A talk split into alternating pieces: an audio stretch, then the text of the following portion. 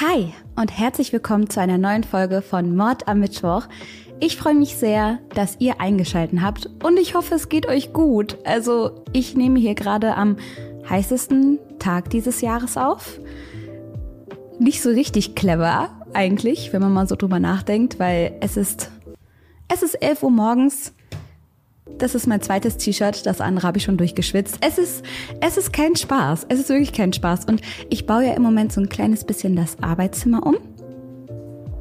Seht ihr schon was? Seht ihr schon so eine Veränderung? Könnt ihr irgendwas schon im Hintergrund ausmachen? Und selbst wenn, selbst wenn ihr denkt, ihr versteht schon, was ich hier vorhab, lasst euch überraschen. Es ist noch so viel mehr geplant. Aber äh, dazu kommen wir später noch. Auf jeden Fall habe ich es wirklich geschafft, die Paketlieferung so zu legen, dass alles heute kommt. Ich habe heute ungelogen schon sechs Pakete hochgeschleppt und ich wohne eben nicht ganz unten, sondern weiter oben. Genau, da wo man nur mit Treppen hinkommt. Und äh, ja, war heute eigentlich schon zu viel und ich bin ready, wieder jetzt ins Bett zu gehen. Ich verstehe auch, warum man in südlichen Ländern andauernd Siestas macht. Ich verstehe es komplett bei dem Wetter. Was willst du anderes machen, als sich direkt wieder, direkt wieder wegzuhauen und äh, erstmal ein bisschen zu schlummern? Genau das werde ich, glaube ich, nach dem Video hier machen. Ah, ich muss arbeiten. Verdammt, na gut. Wie gesagt, hoffe ich, dass es euch allen gut geht und ihr das alles hier einigermaßen übersteht. An der Stelle genug trinken, schön eincremen und lasst uns so ein kleines bisschen aufeinander achten. Das habe ich auch auf Instagram schon mit euch besprochen. Wenn ihr heute ein Paket geliefert bekommt, dann bietet dem Paketboten doch ein Eis an oder bringt ein Glas Wasser runter. Oder wenn ihr hört, ah, da kommt die Müllabfuhr, dann bietet den Jungs auch mal ein Wässerchen an. Die Leute arbeiten den ganzen Tag und haben kaum Zeit, sich irgendwie eine kühle Apfelschorle zu besorgen und freuen sich immer über so Kleinigkeiten. Und so viel dazu. Jetzt will ich euch gar nicht länger auf die Folter spannen.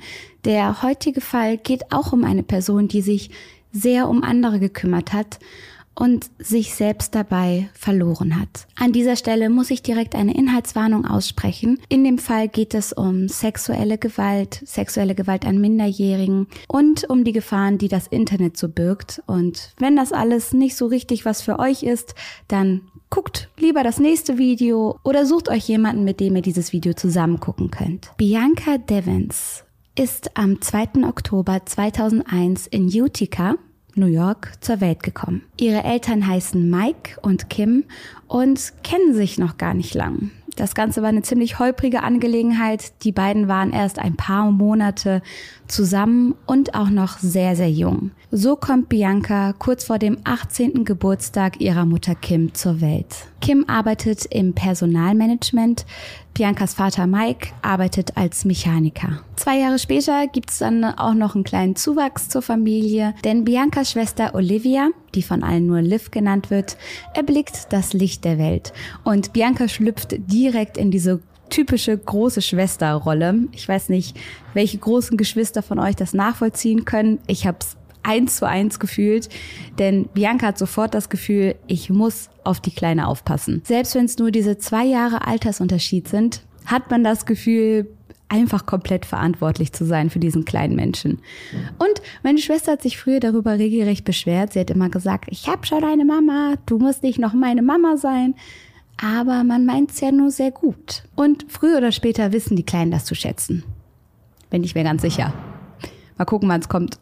Biancas Eltern führen praktisch von Beginn an eine sehr holprige und unbeständige Beziehung miteinander. So trennen sie sich immer wieder. Es gibt jede Menge Streit und Diskussion. 2015 trennen sie sich dann endgültig und das war eigentlich das Beste, was Kim passieren konnte, denn mehrerer Polizeiberichten zufolge war Mike Kim gegenüber stark emotional missbrauchend. Er hat sie immer wieder klein gemacht, er hat sie angefeindet, beleidigt und all das hört 2015 auf mit dieser Trennung dann und Mike zieht sich komplett zurück. Er hat daraufhin auch kaum noch Kontakt zu seinen Töchtern, Bianca und Liv und auch wenn Bianca weiß, dass es das Beste gerade für die Mutter ist, so fühlt sie sich doch unwahrscheinlich im Stich gelassen von ihrem Vater. Fast zeitgleich kommt dann das ganz große Thema Pubertät, Hormone, Schule, Mittelstufe, alles kommt zusammen und Bianca ändert sich in dieser Zeit.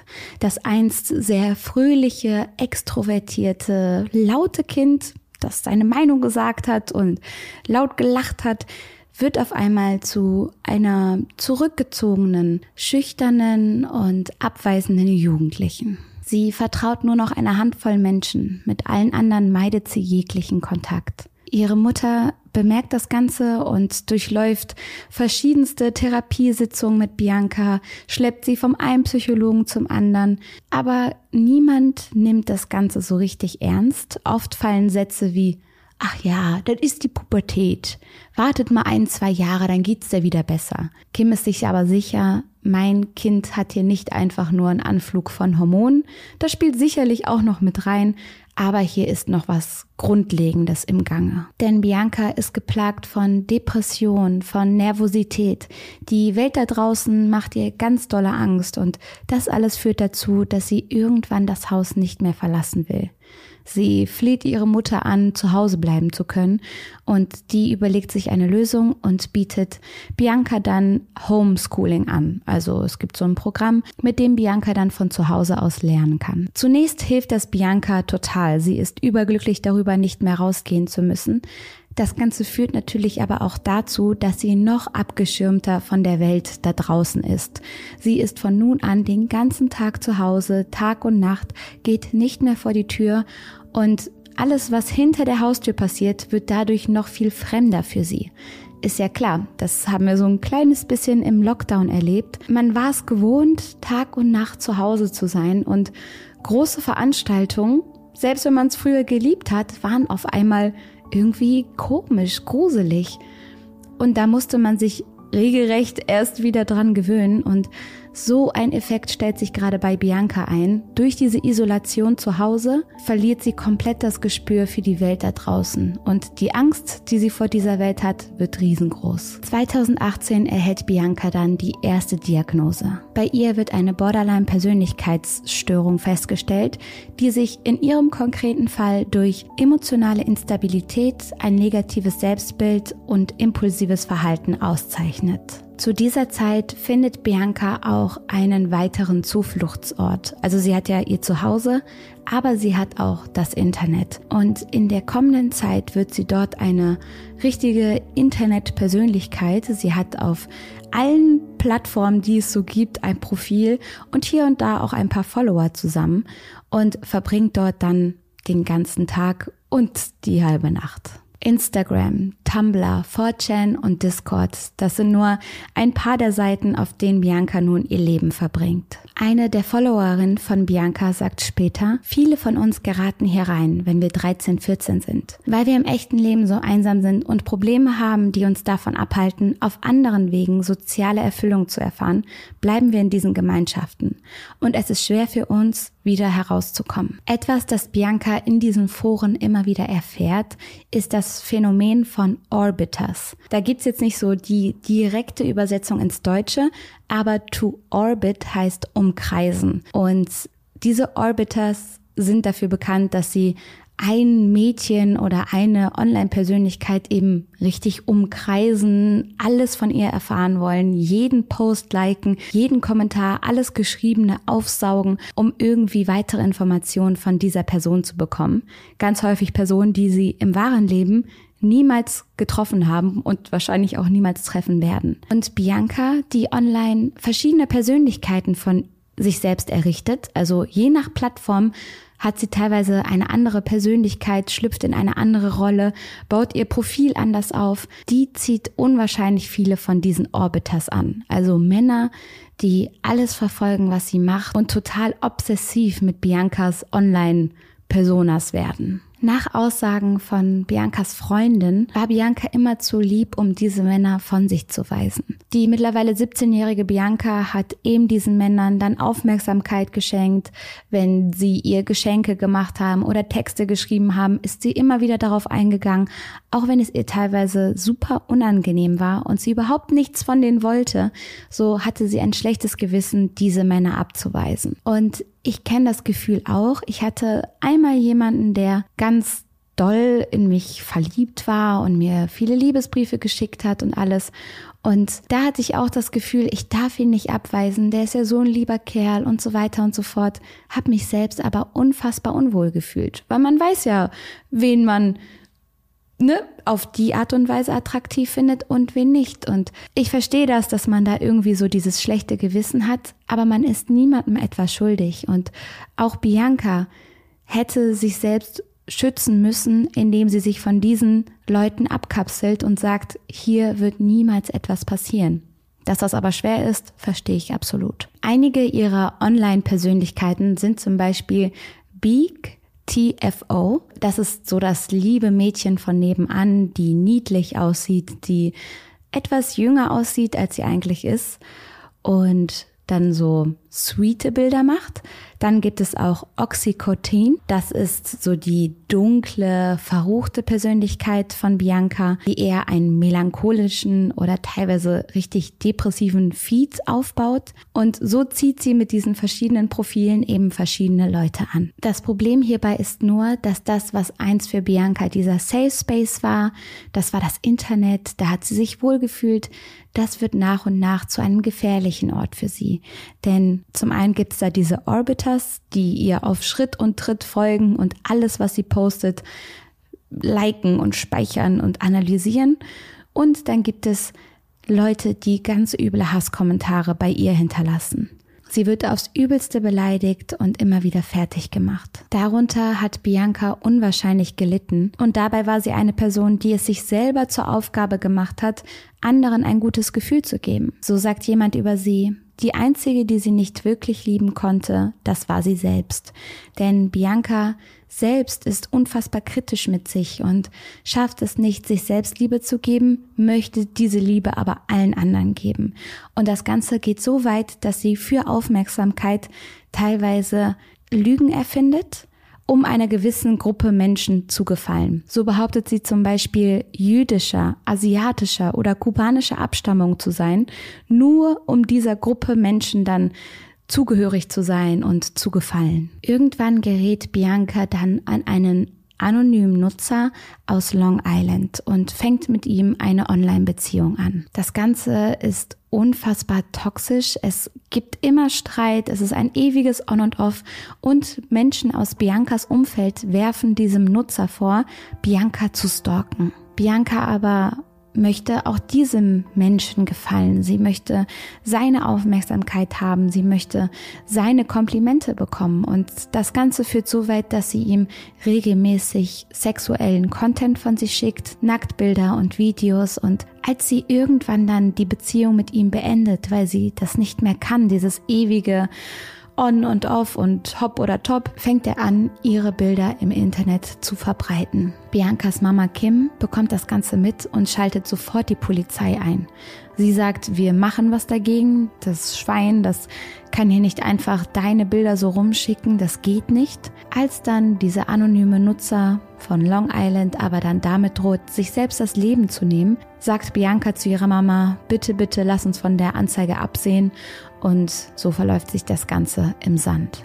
Nicht nur das, Bianca ist mittlerweile so manipuliert und so verunsichert, dass sie regelmäßig versucht, von zu Hause abzuhauen, um nach Long Island zu diesem Menschen zu rennen, der ihre Bilder im Internet verbreitet hat. Er hat sie mittlerweile so, so klein gemacht und so manipuliert, dass sie denkt, dass das die einzige Lösung ist. Und Kim macht sich jedes Mal wahnsinnige Sorgen. Jedes Mal meldet sie ihre Tochter als vermisst bei der Polizei. Und die Konsequenz ist irgendwann, dass sie ein Fußband bekommt. Also Bianca bekommt wie eine Gefangene auf Ausgang ähm, ein Fußband, so dass man sie immer orten kann und sie nicht mehr von zu Hause wegrennt. Einmal schneidet sie das Fußband durch und rennt trotzdem nochmal weg, aber insgesamt wird es von da an besser. Zwischendurch wird sie auch immer wieder in psychiatrischen Einrichtungen untergebracht und weiterhin von Psychologen und Therapie begleitet. Und das Ganze scheint wirklich zu fruchten, denn 2019 geht es aufwärts. Bianca blüht auf. Bianca hat so sehr an sich selbst gearbeitet, hat versucht, ihre eigene Psyche zu verstehen und es scheint funktioniert zu haben. Sie lebt auf, sie sucht den Kontakt zu alten Freunden, hat Lust, etwas zu unternehmen und scheint eine neue Version ihrer selbst zu sein. So fängt sie auch an, Pläne zu errichten. Sie möchte ihren Abschluss machen und danach studieren gehen. Kim sagt zu dieser Zeit, ich habe so viele Jahre für sie gekämpft und wir sahen endlich das Licht am Ende des Tunnels. Für Bianca ist klar, sie möchte Psychologie studieren, sie möchte den Weg, den sie selber gegangen ist, mit anderen zusammengehen, anderen dabei helfen. Und so blickt sie in eine rosige Zukunft und dann erscheint Brandon Clark auf der Bildfläche. Brandon ist zu diesem Zeitpunkt 21 Jahre alt und er ist einer von den treuesten Followern von Bianca. Auf Instagram oder Discord, Brandon bekommt alles mit, was Bianca so tut. Wenn sie eine Story postet, ist er der Erste, der darauf reagiert. Postet sie ein Bild, ist er der Erste, der kommentiert. Die meiste Zeit seines Tages verbringt er auf einen der Profile von Bianca. Er speichert ihre Bilder, er macht Screenshots und irgendwann lässt er sich auch ein Tattoo im Zusammenhang mit Bianca stechen. Da kennen die beiden sich noch gar nicht lange. Er schickt ihr unwahrscheinlich viele Nachrichten. Da würde ich durchdrehen. Ähm, wie viele Nachrichten schickt ihr so eurem Freund oder eurer Freundin? Ich weiß nicht, weil ich da manchmal das Gefühl habe, dass ich viel weniger brauche ich denke mir so, ey, lass uns lieber am Abend telefonieren, lass uns da lieber über den Tag quatschen, wie es bei dir war, wie es bei mir war. Aber über den Tag hinweg, Hauptsache, ich muss nur wissen, dass es dir gut geht. Mehr, mehr muss ich nicht wissen und abends kann man schön telefonieren. Wie ist da so eure Meinung zu? Denn ich würde durchdrehen. Brandon hat ihr jeden Tag unfassbar viele Nachrichten geschickt und sie immer wieder kontaktiert, immer wieder irgendwo angetextet und Bianca trägt das Ganze. Sie fühlt sich verpflichtet, ihm zu antworten. Sie denkt, sie muss ihm diese Aufmerksamkeit zurückgeben. Und irgendwann findet sie dann auch heraus, dass er sie bei seinen Freunden und im Internet schon als seine Freundin bezeichnet. Also immer wieder schreibt er my girlfriend, my girlfriend. Und das sind sie ja nun mal nicht. Aber Bianca sagt auch da nicht so wirklich etwas gegen. Wahrscheinlich, um ihn nicht zu verletzen. Irgendwann kommt Brandon dann auch im echten Leben regelmäßig vorbei. Immer wieder steht er vor der Haustür von Bianca, immer wieder will er sie treffen und Kim denkt sich nichts dabei. Sie hält ihn für einen netten jungen Mann, ist froh darüber, dass Bianca jetzt Kontakte im wahren Leben hat, außerhalb des Internets und so lassen sie ihn immer wieder herein. Etwas, das für Bianca aber von Anfang an klar ist, ist, dass sie keine Beziehung mit Brandon haben möchte. Das Ganze ist für sie eine Freundschaft und nur eine Freundschaft. Und Brandon sagt ihr, das wäre für ihn in Ordnung. Ich will euch aber ganz kurz etwas über Brandons Herkunft und Familie erzählen, dann könnt ihr alles ein bisschen besser einordnen. Im Jahr 2010 kommt es in der Kindheit von Brandon nämlich zu einem Zwischenfall. Sein Vater, ein sehr aufbrausender, jähzorniger Typ, hält Brandons Mutter gefangen. Für mehr als zehn Stunden ist sie die Geisel des eigenen Vaters, da er davon ausgeht, sie habe ihn betrogen. Das Ganze stellt sich übrigens als Fehlvermutung heraus. Also da ist nie etwas gelaufen. Die Mutter war immer treu. Aber das war natürlich ein schrecklicher Zwischenfall, gerade für die Kinder, dass die eigene Mutter vom eigenen Vater festgehalten wurde und hat dazu geführt, dass Brandon von nun an verschiedene Pflegefamilien durchlaufen ist und immer wieder weitergegeben wurde. Brandons Vater wurde nämlich nach der ganzen Aktion inhaftiert. Er hatte seine Frau nämlich nicht nur festgehalten, sondern ihr mit dem Tode und seinem anschließenden Suizid gedroht. Und auch Brandons Mutter wird irgendwann dann aus unbekannten Gründen inhaftiert und so ist Brandon ziemlich alleine auf der Welt. Ich kann mir vorstellen, dass das Ganze auch dazu geführt hat, dass er sich so sehr diesen Kontakt zu Bianca gewünscht hat, da sie eine Person war, die sich um andere gekümmert hat, die gutmütig und liebevoll war, die selber keine leichte Vergangenheit hat, mit ihren mentalen Schwierigkeiten zu kämpfen hatte und deswegen sehr viel Verständnis für andere aufbringen konnte. Und ich kann mir denken, dass Brandon sich da so wohl gefühlt hat und dieses Gefühl nicht verlieren wollte und deswegen die Obsession Bianca gegenüber entwickelt hat. Mittlerweile ist es der 13. Juli 2019. Brandon und Bianca kennen sich nun ein paar Monate, gerade mal eine Handvoll. Und es ist ein großer Tag für Bianca. Sie möchte nämlich auf ein Konzert gehen. Biancas Lieblingssängerin Nicole Delengenga spielt vier Stunden von Biancas Zuhause entfernt in New York. Und für Bianca ist klar, da muss ich hin. Und an der Stelle würde ich ganz kurz gerne festhalten, was das für ein großer Schritt für Bianca ist. Denn ihr dürft ja nicht vergessen, sie hatte wahnsinnige Angst vor allem, was vor der Haustür passiert ist. Sie hat sich nicht getraut, rauszugehen. Sie hat lieber den ganzen Tag im Bett gelegen, als nur daran zu denken, mit Menschen draußen interagieren zu müssen. Und dass sie nun an einem Punkt ist, wo sie sagt, hey, ich gehe auf das Konzert, ich habe Spaß, ich gehe unter Leute, das ist ein wahnsinniger Fortschritt und da kann man so stolz auf sie sein.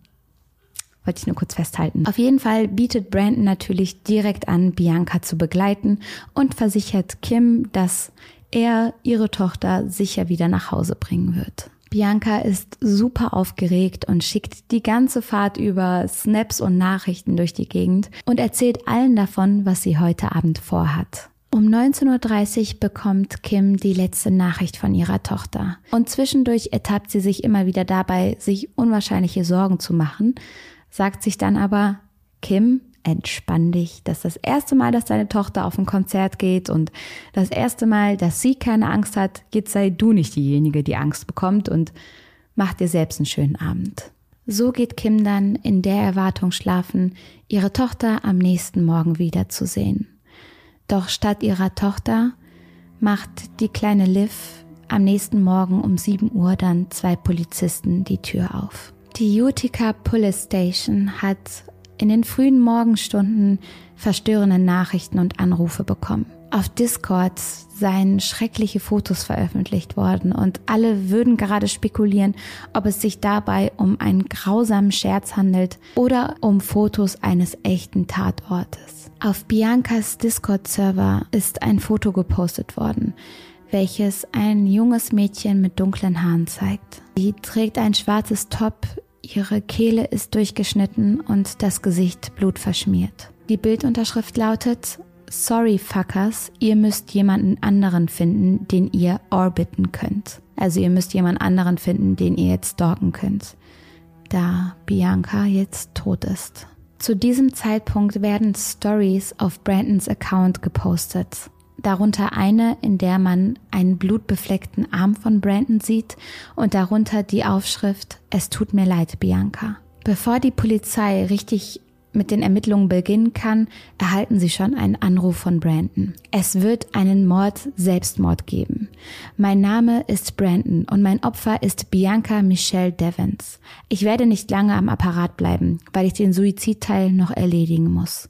Dann gibt Brandon seinen Standort durch und die Polizei fährt sofort hin. In einer Sackgasse in Utica steht er mit seinem Auto, ungefähr eine Meile von Biancas alter Schule entfernt. Als die Einsatzkräfte eintreffen, sticht Brandon sich mehrfach in den Hals. Er hat wohl darauf gewartet, dass die Polizei ihm dabei zusieht. Noch absurder wird das Ganze, als er dann anfängt, Selfies zu machen. Diese postet er dann mit der Unterschrift von Asche zu Asche auf Snapchat und wird dann von den Schmerzen übermannt und sinkt zu Boden. In seiner Instagram-Bio hat er bereits sein Todesdatum angegeben, der 14.07.2019. Und Brandons Drohungen waren leider keine leeren Floskeln, denn unter einer grünen Plane, die neben seinem Auto liegt, findet man Biancas Leiche. Brandon wird ins Krankenhaus geschafft und mehreren Notoperationen unterzogen. Er überlebt und ist ein paar Tage später wieder stabil. Somit kann er dann ins Gefängnis verlagert werden. Die Polizei untersucht währenddessen den grausamen Tatort. Sie finden eine kleine Feuerstelle, die dadurch entstanden ist, dass Brandon dort seinen Laptop mitsamt der Festplatte verbrannt hat. Die Inschrift Mögest du mich niemals vergessen hat er daneben auf dem Boden gesprayt. Dabei handelt es sich wahrscheinlich um eine Referenz aus einem Manga-Comic, der sich um eine toxische Beziehung handelt. Währenddessen werden Kim und Liv von vielen Verwandten und Freunden besucht, die ihnen eine Schulter bieten wollen zum Weinen und zum Trauern und in diesem Trauerkreis, in dieser Gemeinschaft, die da gerade in der Familie Devons ist, bekommt einer plötzlich ein Foto geschickt. Das Handy bimmelt und als er die Notification öffnet, sieht er ein Bild von der toten Bianca. Ein Bild vom Tatort, eines, das Brandon gemacht hat und im Internet verbreitet hat. Denn er hat sie nicht nur ermordet, er hat das Ganze dokumentiert, fotografiert und mitgefilmt und nach und nach auf Discord und Instagram hochgeladen. Diese Inhalte verbreiten sich natürlich wie ein Lauffeuer und der Hashtag RIP Bianca ist innerhalb von wenigen Stunden im Trend auf Twitter. Und damit gehen schreckliche Dinge einher. Menschen verbreiten Unwahrheiten. Jeder meint jetzt Bianca gekannt zu haben und etwas über sie erzählen zu können, um möglicherweise ein paar Follower zu generieren oder an diesem Hype teilzuhaben. Biancas Familienangehörige bekommen immer wieder grausame Bilder zugeschickt. Bilder von Bianca, Bilder von Biancas Leiche mit der Unterschrift Schau dir deine Tochter jetzt an oder Deine Tochter ist eine Hure. Sie hat das bekommen, was sie verdient. Liv erzählt später, Leute verwendeten das Foto meiner toten Schwester als ihr Profilbild und klickten damit auf mein Profil, wohlwissend, dass ich das sehen würde. Und da frage ich mich, wie grausam kann man sein? Wie unfassbar kalt und wirklich schrecklich kann man sein, dass man einer Familie, die so etwas gerade durchmacht, auch noch mehr Schmerz zufügen möchte für die eigene Belustigung. Wie kann man so sein? Wirklich. Glücklicherweise ist das natürlich nur ein kleiner Teil, der, der ganz große Teil steht der Familie von Bianca jetzt bei und viele, die selber Gewalt in ihrer Beziehung oder in ihrer Freundschaft erlebt haben, melden sich zu Wort und versuchen etwas Gutes damit zu bewegen.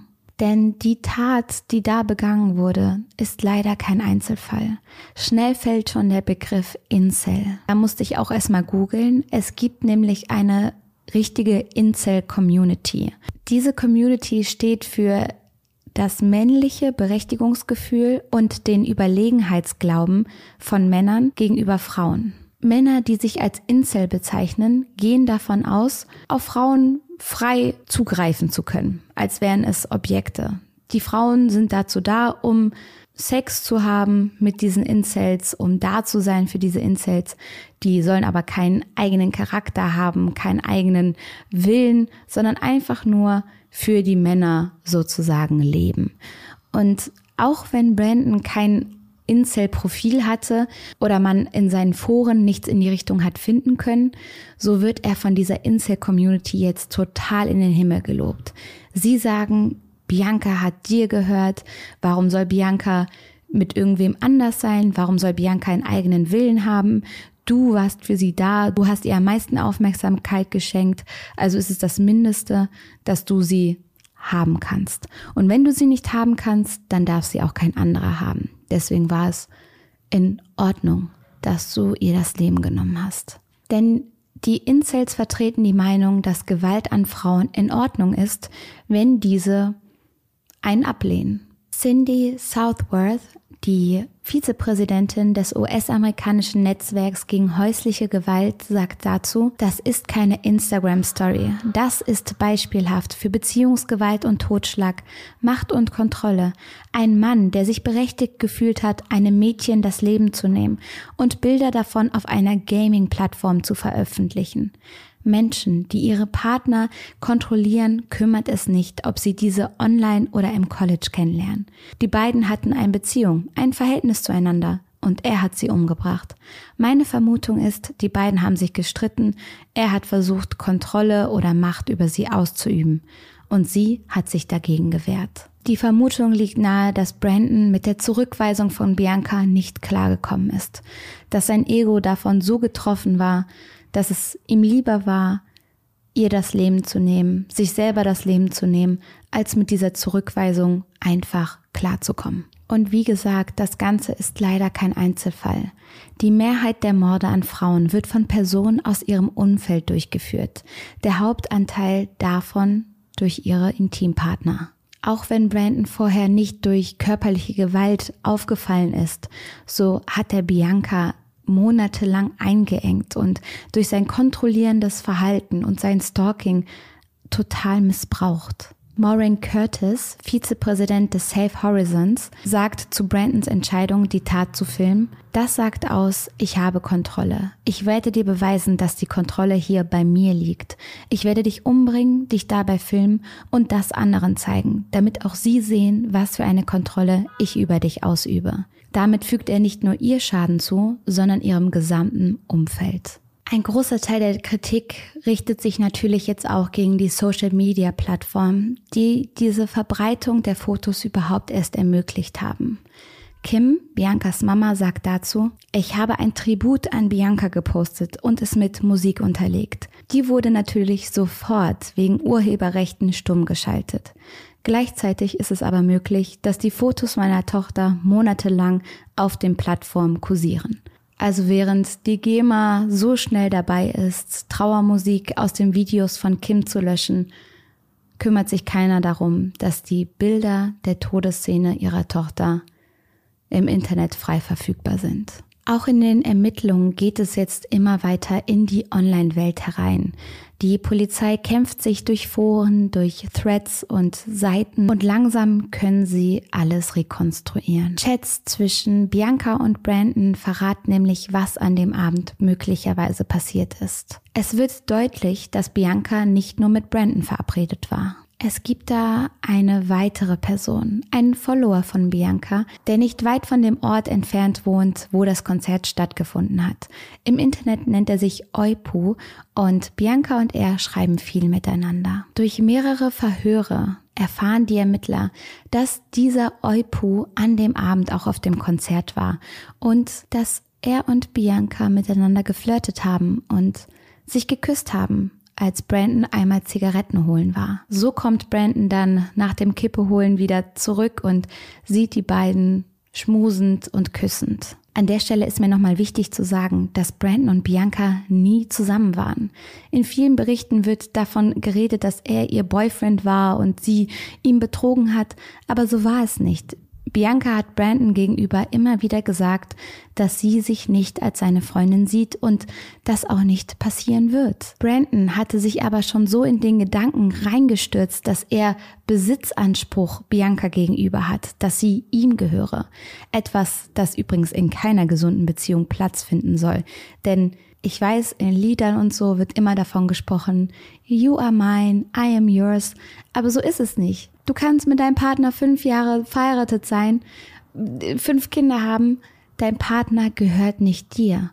Man kann miteinander das Leben teilen, man kann gemeinsame Ziele haben, aber man gehört einander nicht. Dein Partner ist ein eigener Mensch mit eigenen Wünschen, mit eigenen Leidenschaften, vielleicht sogar eigenen Freunden, eigenen Bekannten und du genauso. Und niemand gehört irgendwem. Wir gehören alle nur uns selbst. Ich glaube, das ist was, was viele noch lernen müssen. Und so auch Brandon. Und Brandon hat sogar trotz nicht vorhandener Partnerschaft den Besitzanspruch Bianca gegenüber total erhoben. Und als er sie dort mit diesem Eupo-Küssen sieht, fühlt er sich so, als habe man ihm sein Lieblingsspielzeug weggenommen. Gegen 22 Uhr verlassen Bianca und Brandon dann das Konzert und machen sich auf den Rückweg. Bianca schläft im Auto sofort ein. Sie ist wahrscheinlich völlig überwältigt wegen der ganzen Eindrücke und der ganzen Menschen. Und irgendwann wird sie dann aber von Brandon geweckt und er konfrontiert sie sofort. Er sagt, was war das mit diesem Eupu? Warum hast du ihn geküsst? Was sollte das? Und Bianca entschuldigt sich etwas, das sie gar nicht hätte machen müssen, weil sie ein eigener Mensch ist, der andere Menschen küssen darf, wenn er Lust darauf hat. Aber sie entschuldigt sich bei Brandon, der lässt sich aber nicht beruhigen. Als Bianca Brandon dann daran erinnert, dass die beiden keine Beziehung haben und dass die beiden nicht exklusiv miteinander sind, schlägt Brandon sie. Sie fleht ihn an, dass er sie bitte nach Hause bringen soll, dass sie jetzt keinen Streit haben möchte. Aber Brandon hört nicht auf. Der Streit geht immer weiter, er schreit sie weiter an und zückt auf einmal ein großes Messer. Dieses hat er im Laufe des Tages aus dem Kofferraum herausgeholt und in der Fahrertür verstaut. das weist übrigens super stark darauf hin, dass das Ganze keine Affekttat war, sondern ein geplanter Mord. Mit dem Messer fügt er Bianca dann die Verletzungen zu, an denen sie am Ende stirbt. Als sie dann ihre letzten Atemzüge macht, filmt er sie dabei und postet alles direkt im Anschluss. Das Messer ist übrigens nicht der einzige Hinweis darauf, dass das Ganze geplant war. Ermittler finden später noch diverse andere Gegenstände wie Messer, Stricke und weitere Werkzeuge. Auch Brandons Suchverlauf deutet darauf hin, dass er das Ganze schon länger geplant hat. So hat er öfters nach Mordmethoden gegoogelt. Brandon wird dann auch wegen Mord zweiten Grades vor Gericht angeklagt. Er bekennt sich schuldig. Biancas Mama Kim sagt, mir wurde erzählt, dass er sie völlig überraschend attackierte. Bianca wusste nicht, wie ihr geschah.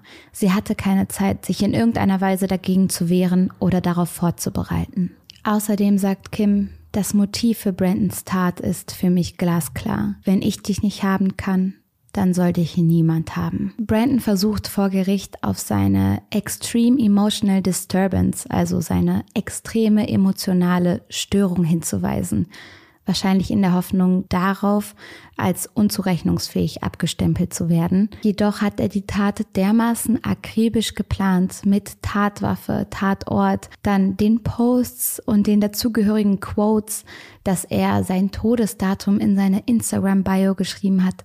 All das waren Dinge, die er durchdacht hat, über die er sich Gedanken gemacht hat. Wahrscheinlich ab der Sekunde, in der Bianca ihm zum ersten Mal gesagt hat, dass sie nicht genauso fühlt wie er. Etwas, das Brandon schon in den Gerichtsverfahren plant, sind Interviews mit Blogger und mit Magazinen. Es wirkt so, als würde er seinen Moment im Scheinwerferlicht und die Aufmerksamkeit genießen. Außerdem sagt er, er plane irgendwann seine Memoiren zu schreiben, sein Leben als Buch zu veröffentlichen. Ich finde, er sollte damit keinen einzigen Cent verdienen. Am Tag der Urteilsverkündung ist der Saal voll. Viele Verwandte und Freunde stehen Kim und Liv zur Seite. Und Brandon meldet sich, bevor das Urteil verkündet wird, noch einmal zu Wort. Er sagt, wie entschuldigt man sich aufrichtig, wenn man so etwas Schreckliches, Unumkehrbares getan hat? Das ist das Schlimmste daran. Ich kann es nicht rückgängig machen. Ich wünschte, ich könnte es. Ich würde mein Leben auf der Stelle für Biancas hergeben, wenn ich könnte. Ich hasse mich selbst und was ich ihr angetan habe. Ich verstehe nicht, wie ich so etwas tun konnte. Ich bin angewidert von mir selbst. Ich bin der Grund dafür, dass Bianca heute nicht hier ist. Dafür übernehme ich die volle Verantwortung. You meaningfully apologize for doing something so horrible and so irreversible that I can't take it back. I want to. Brandon Clark wird daraufhin zu 25 Jahren Haft verurteilt. Das voraussichtliche Jahr, in dem Brandon zum ersten Mal einen Antrag auf frühzeitige Entlassung stellen kann, ist 2046. In Biancas Namen wurde übrigens eine Stiftung gegründet, die Bianca Michelle Devons Memorial Fund, und sie vergibt Stipendien an Studierende, die einen Abschluss in Psychologie anstreben, damit diese dann Biancas Traum verwirklichen können und Jugendlichen mit psychischen Problemen bessere Hilfe anbieten können. Ich glaube, Bianca hätte sich darüber sehr gefreut. Hm. Ja, es ist ein unfassbar grausamer Fall. Es ist ein Fall, der zeigt, wie Leute sich hinter der Anonymität des Internets verbergen, wie sie im Schatten irgendwelcher Fake-Profile meinen, schreckliche Dinge verbreiten und schreiben zu können. Diese Menschen, ich wünschte, man würde sie exposen. Ich wünschte, man würde sie auf den Marktplatz stellen vor allen und der Welt sagen, was sie im Internet geschrieben haben und sie sollen sich schämen und öffentlich entschuldigen. Wirklich, ich finde das so grausam, dass so viele Leute der Meinung sind, nur weil man nicht weiß, wer hinter diesem Profil steckt, könne man sich alles erlauben und einer Familie, die trauert, noch mehr Schmerz zufügen. Abgesehen davon finde ich die Tat so, so verwerflich, so schlimm, weil er hatte keinen Anspruch. Niemand hat Anspruch auf einen anderen Menschen. Das haben wir gerade eben schon besprochen, aber er hat sich einfach genommen. Er hat sich Bianca einfach genommen, als wäre sie ein Objekt, als wäre sie etwas, was ihm zusteht. Unfassbar und ich bin auch sehr besorgt darüber. Und was mich auch sehr verstört hat, ist die kurze Zeitspanne, in der das alles passiert ist. Die beiden kannten sich ein paar Monate. Das hat für ihn gereicht, um eine komplette Obsession zu entwickeln und so eine schreckliche Tat zu begehen. Während Bianca ihm vertraut hat, ihm Aufmerksamkeit geschenkt hat und dachte, man könne eine ehrliche Freundschaft miteinander führen. Ja, unfassbar. Ich habe sehr viele Gedanken gerade im Kopf. Ich bin gespannt zu hören, was ihr zu all dem denkt und würde sagen, wir hören uns. Passt bitte auf euch auf und bis zum nächsten Mal.